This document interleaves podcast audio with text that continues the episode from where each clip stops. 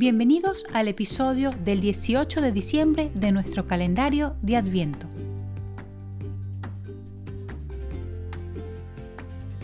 El fuego ha sido considerado a lo largo de la historia un elemento purificador, capaz de eliminar lo negativo y abrir paso a lo nuevo y renovado.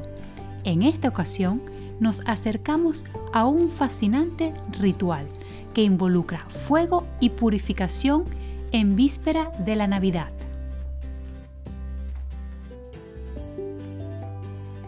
Estamos hablando de la quema del diablo en Guatemala, una celebración que va más allá de lo convencional y nos invita a reflexionar sobre la dualidad del bien y del mal, mientras las llamas iluminan la oscura noche.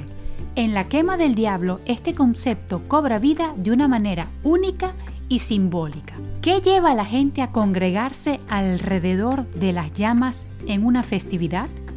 ¿Cómo el fuego se convierte en un instrumento para liberar las energías negativas y dar paso a la esperanza? Las creencias arraigadas que rodean este ritual está conectado con la esencia de una celebración que va más allá de lo material y termina siendo una experiencia espiritual única. Veamos de qué se trata. Cada año, el 7 de diciembre, entre las 4 y 5 de la tarde, las casas guatemaltecas abren sus puertas y las familias comienzan a barrer todos sus males, que se juntan y se ponen fuera. La envidia, los odios, los dolores, las traiciones, los sobornos, todo lo negativo que pueda envenenar los hogares para que más tarde se queme todo esto junto al diablo. De esta manera se tiene limpia la casa y así está preparada para recibir al día siguiente a la Virgen de la Concepción.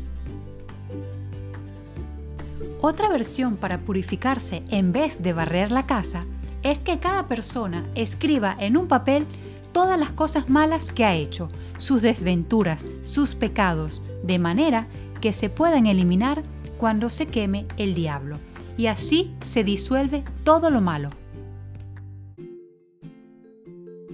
El diablo es una figura hecha de papel maché, acerrín y materiales desechables. Para que coja fuego rápido, le colocan dentro cohetes y fuegos artificiales. Antes, cada casa quemaba su diablo, pero ahora, para no contaminar el ambiente y para continuar con la tradición, se realiza solo uno por pueblo o por barrio. Imagínense una piñata gigante. Son inmensas las figuras. Su altura puede llegar a los 5 metros y puede llegar a pesar hasta 100 kilos.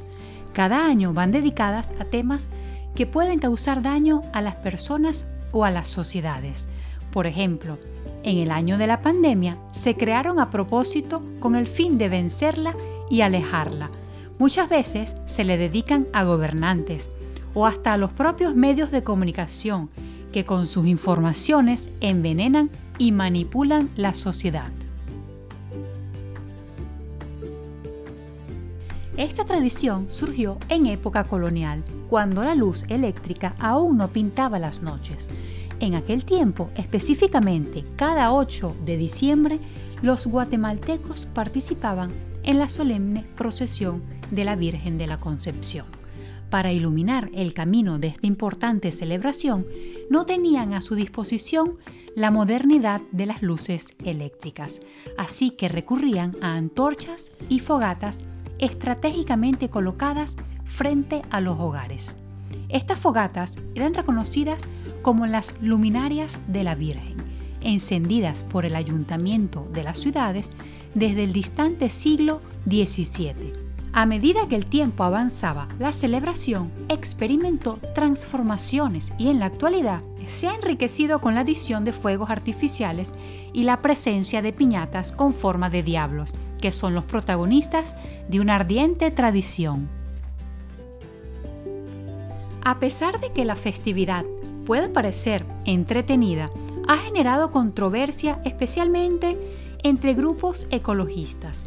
En épocas anteriores, el ritual de la limpieza implicaba principalmente la quema de papel, pero en la actualidad los montones de basura consisten principalmente en plástico y caucho, contribuyendo a la contaminación del ambiente. En el año 2008, el Ministerio de Medio Ambiente y Recursos Naturales emitió un comunicado ampliamente difundido advirtiendo que una hoguera de una hora que contiene caucho y plástico equivale a la emisión de dióxido de carbono producida por un millón y medio de automóviles circulando simultáneamente. Con el tiempo, la tradición ha evolucionado, pasando de quemar montones de basura y muebles a ser reemplazada por la efigie de Satán en forma de piñatas. Qué fascinantes tradiciones navideñas encontramos en Guatemala, ¿verdad? Estas celebraciones no solo revelan la conexión de la gente con sus raíces coloniales, sino también la capacidad de adaptación de las comunidades a lo largo del tiempo. Cada tradición cuenta una historia única. La quema del diablo, aunque controvertida actualmente, refleja la evolución de prácticas rituales y simbólicas en una sociedad en constante cambio. ¿Quieres saber más sobre creencias y supersticiones que se entrelazan con la Navidad y la Nochebuena en la cultura hispana? Entonces no te pierdas nuestro próximo episodio donde hablaremos de las diversas creencias y supersticiones que dan forma a la magia y el misterio en esta temporada festiva. Te espero. Y recuerda descargarte el calendario de Adviento y seguir hablando L para practicar español. Felices fiestas. Chao.